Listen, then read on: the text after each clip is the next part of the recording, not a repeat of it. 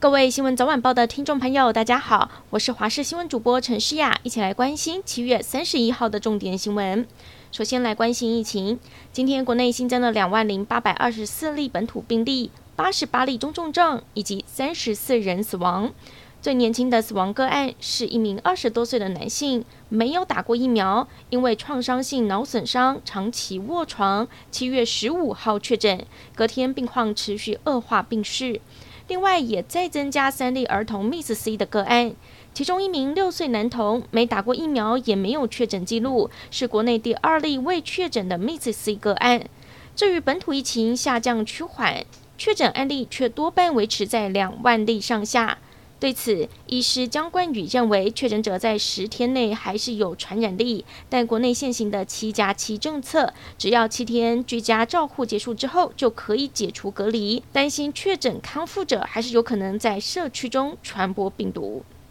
除了接近中国黄海的今年第五号台风桑达，今年第六号台风翠丝。今天下午两点，也在琉球附近海面生成，但是双台距离台湾只会越来越远，不影响台湾的天气。全台明天开始到星期四，要留意季风环流的大低压带通过台湾所带来的短延时强降雨。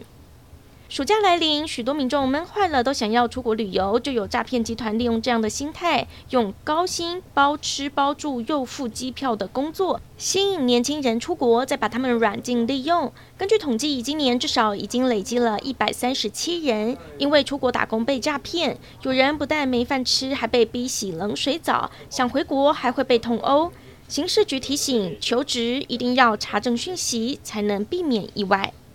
中华职棒富邦悍将和中信兄弟队二十六号在高雄澄清湖棒球场对决。前一天双方都带球员南下备战，没想到中途在新营休息站停留之后，兄弟雷手许基宏被丢包，还好也在同一个休息站的富邦悍将让他搭便车。只是两队接下来却停在国道路间交换球员，因而遭到国道警方开罚。事后，中信兄弟队球团也为这起事件的不良示范发声明公开道歉。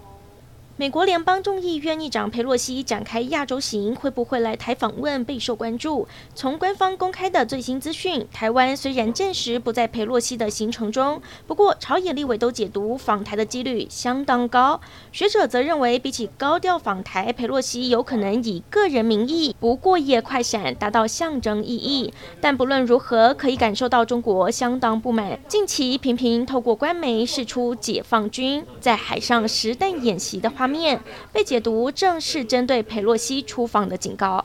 日本正因为 BA. 点五发威，遭受第七波新冠疫情侵袭，不止连续四天超过二十万人染疫，而且除了大城市，偏远的冲绳、小笠原群岛病例也创下新高。卫生当局正加紧对五到十一岁的儿童、青少年实施预防接种。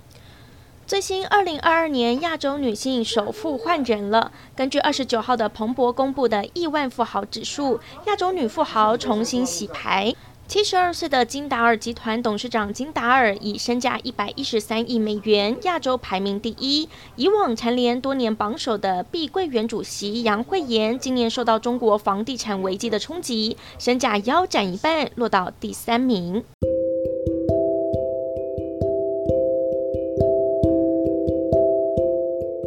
感谢您收听以上的焦点新闻，我们再会。